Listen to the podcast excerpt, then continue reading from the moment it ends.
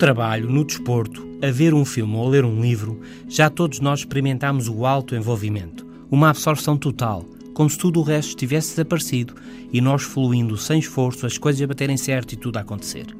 É o estado de flow, fluxo, conceptualizado pelo académico americano de origem húngara Mihaly Csikszentmihalyi, caracterizado pelo uso intenso das capacidades e por um nível de ansiedade razoável que intensificou o foco e a absorção. Em fluxo conseguem-se grandes performances, trabalhos difíceis bem feitos a tempo e horas. Para progredir no trabalho, no desporto e na cultura é importante experimentarmos o fluxo, a forte absorção. Mas não chega para ser um profissional de topo.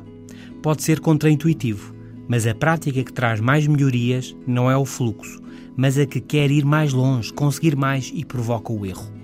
A prática nos limites, que procura dominar o que não dominamos, que erra, aprende e continua, é a que melhora.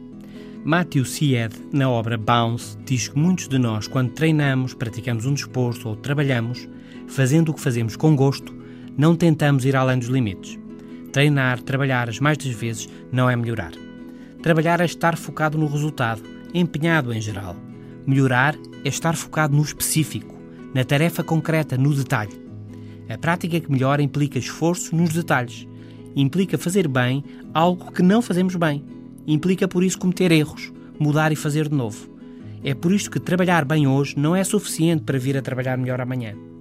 Para um trabalho excepcional, por um lado, alto envolvimento, fluxo e empenho, sim. Mas por outro lado, forçar os limites, errar, aprender e fazer de novo. Até amanhã.